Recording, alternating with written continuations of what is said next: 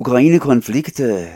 Ich bin verbunden mit Winfried Kordi von Friedensforum Freiburg und Vereinigte Kriegsdienstgegner. Äh, ja. Ja, äh, Winfried, äh, was kann man zum Ukraine-Konflikt sagen? Da geht es momentan immer weiter und weiter in den Krieg hinein oder man kann das vielleicht sogar schon als Krieg bezeichnen. Krieg in Europa, Krieg in der Welt. Krieg sollte eigentlich keine Option sein, aber offensichtlich gibt es wieder Krieg oder Kriegsgefahr in Europa.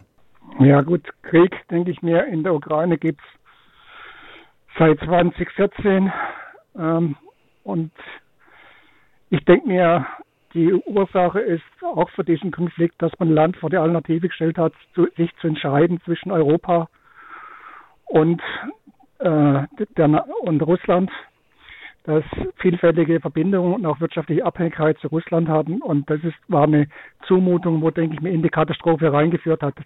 Dass das Politiker sehenden Auges diesen Kurs gefahren haben, denke ich mir, war unverantwortlich und hat letztendlich zu diesem lokalen Konflikt geführt. Und die andre, der andere Punkt, denke ich mir, ist einfach, diese NATO-Osterweiter ist ein Sachverhalt, der schlicht und einfach auch ein Konflikt mit Ansage war. Der hat in die Katastrophe reingeführt, dass einfach er dazu geführt hat, dass auch Russland seine Sicherheitsinteressen äh, permanent verstoßen gesehen hat. Ich denke zu Recht, auch die USA würden nicht dulden, dass an ihrer Grenze russische Soldaten stehen. Also eine ähnliche Geschichte wie Kuba. Ja, man kann es mit der Kuba-Krise vergleichen. Und ich denke mir auch, dass äh, wenn alle Bemühungen äh, vergeblich blieben, hier diese NATO-Osterweiterung zu stoppen, dass dann Russland auch irgendwann äh, eine rote Linie zieht, ist nachvollziehbar, ist natürlich für uns, für die Friedensbewegung nicht, nicht wünschenswert und nicht schön. Auch wir haben hier Kritik dran, dass man den diplomatischen Weg verlässt. Ich denke auch, es ist keine Lösung, was Russland jetzt macht, dass es diese gegen Minsk II äh, verstößt, indem es diese Republiken anerkennt und auch praktisch ihnen jetzt militärische Unterstützung gibt. Aber letztendlich die Ursache dieses Konflikts liegt tiefer und liegt in diesen zwei Punkten, die ich genannt habe. Einerseits die NATO-Osterweiterung, andererseits diese, der Versuch, die Ukraine in den Westen reinzuziehen, und äh, beim, beim Bevölkerungsanteil mit so viel auch Russen in der Ukraine musste das in die Katastrophe führen, da, nachdem der Putsch 2014 gelaufen ist. Und dieser Putsch ist ja bis zum heutigen Tag auch nicht aufgearbeitet.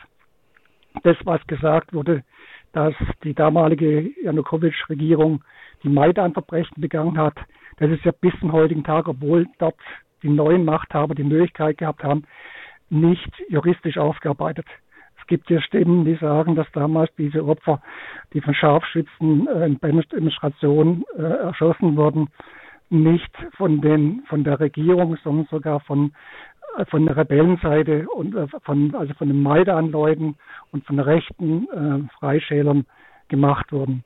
Also ich denke mir, es ist so, dass im Krieg stirbt zuerst die Wahrheit und dass viele Dinge sind heute bis heute nicht letztendlich geklärt. Aber diese einseitige Schuldzuweisung ist, macht es sich zu einfach und das Schwarz-Weiß-Bild ist schlicht und einfach falsch. Und man sollte schauen, dass man nicht immer Öl ins Feuer gießt, sondern dass man diplomatische Lösungen sucht. Im Krieg wird weniger diskutiert, sondern vielmehr geschossen.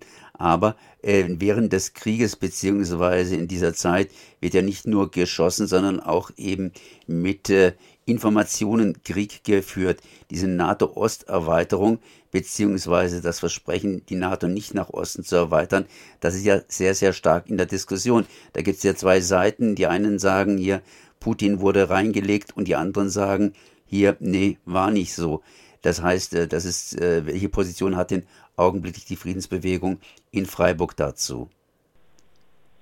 Ja, ich denke mir, es ist immer schwierig zu sagen, die Friedensbewegung. Also ich denke, es gibt innerhalb der Friedensbewegung, äh, denke ich mir, eine Position, die ist unstrittig, dass wir sagen, Sicherheit ist unteilbar. Man kann nicht Sicherheit zu Lasten, die eigene Sicherheit zu Lasten von anderen Ländern sich schaffen.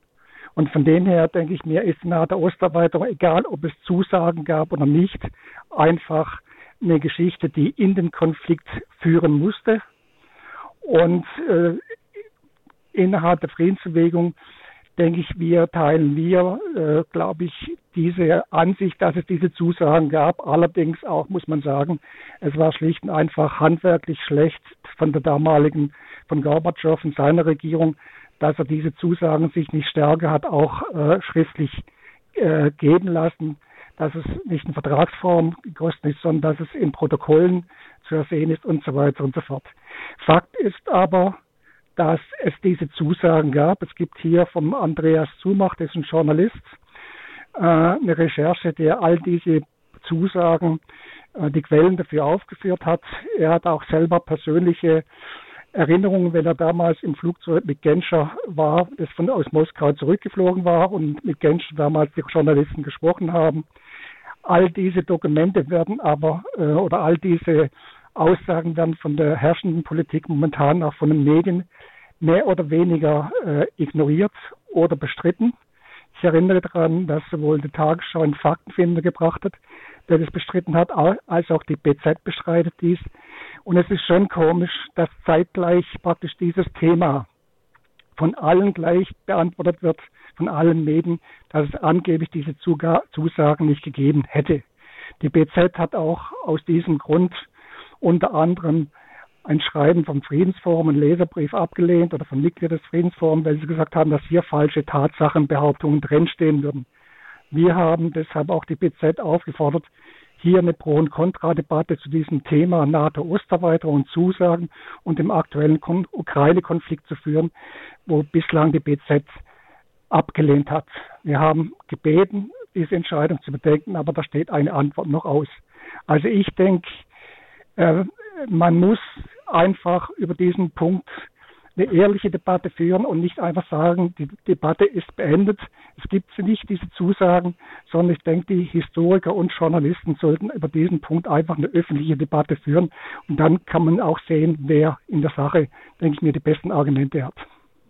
Auf jeden Fall der Spruch gilt, die Wahrheit stirbt zuerst im Krieg. Ähm, das ist sehr, sehr schwierig, jetzt hier irgendwie die ganze Sache zu steuern. Die Friedensbewegung hat zumindest ein, ja, ich glaube, einen Standpunkt, das heißt, Krieg geht schon mal überhaupt nicht. Was für Aktionen gibt's denn noch augenblicklich von Seiten der Friedensbewegung, außer die Forderung nach dieser Debatte? Ja gut, im Vorfeld von diesem Konflikt oder von diesem Krieg mit Ansage kann man sagen, hat ja auch die Friedensbewegung versucht, äh, Einfluss zu nehmen durch, äh, durch eine Unterschriftenkampagne, dass man sagt, Diplomatie statt, äh, statt Krieg. Ich denke, von diesem ganzen, das ist auch, finde ich, ganz wesentlich von diesem ganzen Konflikt. Wer profitiert davon? Die BZ spricht davon, dass man Opfer bringen muss, dass sogar die Atomkraftwerke, eben weil die Laufzeiten wird verlängert werden müssen, weil russisches Gas gegebenenfalls auf, darauf verzichtet werden sollte. Die Rüstungsindustrie lacht sich ins Fäustchen. Wir werden, denke ich, eine gigantische Aufrüstung erleben. Ich denke, die, die Leute mit geringem Einkommen werden daran zu knapsen haben, weil die Gaspreise ins Endliche gehen. Das sind alles Dinge, wo, denke ich mir, Folgen sind und wo deshalb es einfach wichtig ist, dass dieser Kurs gestoppt wird und dass er wieder zur Vernunft und zur Diplomatie zurückkommt. Dazu planen wir auch wieder in Freiburg einen Ostermarsch zusammen mit anderen Gruppen, dass wir einfach wollen, dass einfach in der Politik äh, nicht immer nur Öl ins Feuer gegossen wird, sondern dass man eben andere, bessere Lösungen sucht. Und es ist leider so, das sieht man ja beim Fall Schröder, dass wer in dieser Stimme irgendwie besonnene oder mahnende Stimme abgibt, dass man dann schon fast ein Vaterlandsverräter gebrandmarkt wird. Das ist leider so. Ich erinnere daran, dass die Frau äh, Krone Schmalz, ehemalige ARD-Korrespondentin, mit dem Ruf des Putin-Verstehers, äh, das ihr angehängt wird, nur weil sie in der Geschichte nicht mit den Wölfen gerollt hat, sondern eine differenzierte äh, äh Analyse gemacht hat, wo sie gesagt hat, in der Geschichte gibt es nicht nur schwarz und weiß, sondern beide Seiten haben Verantwortung und müssen dieser Verantwortung gerecht werden und nicht immer praktisch hier eskalieren. Und von dem her, wir planen einen Ostermarsch und ich hoffe einfach, dass in der Not der Stunde viele Menschen einfach auch aufwachen und hier äh, sich äh, mitmachen, weil ich denke, äh, man muss einfach schauen, dass dieser Konflikt sich nicht noch ausweitet und dass es zu einem großen Krieg kommt. Das wäre, denke ich mir, auch das Ende der Klimadebatte. So Winfried Cordi vom Freiburger Friedensforum. Ihr macht garantiert intern jetzt auch noch Diskussion darüber, um die Datenlage zu prüfen, nehme ich an. Sicher. Ja, ja. Ja, und wer da mitmachen will, wo kann man sich bei euch äh, melden, beziehungsweise wie ist der zu erreichen? Also am, denke ich mir am besten und sichersten immer per E-Mail. Wir haben entweder die E-Mail von der DFGVK Freiburg, das ist freiburg.dfg-vk.de oder beim Freiburger Friedensforum die E-Mail-Adresse, die ist dreimal f. und dann nochmal dreimal f r.de. Dann danke ich mal für dieses Gespräch. Merci.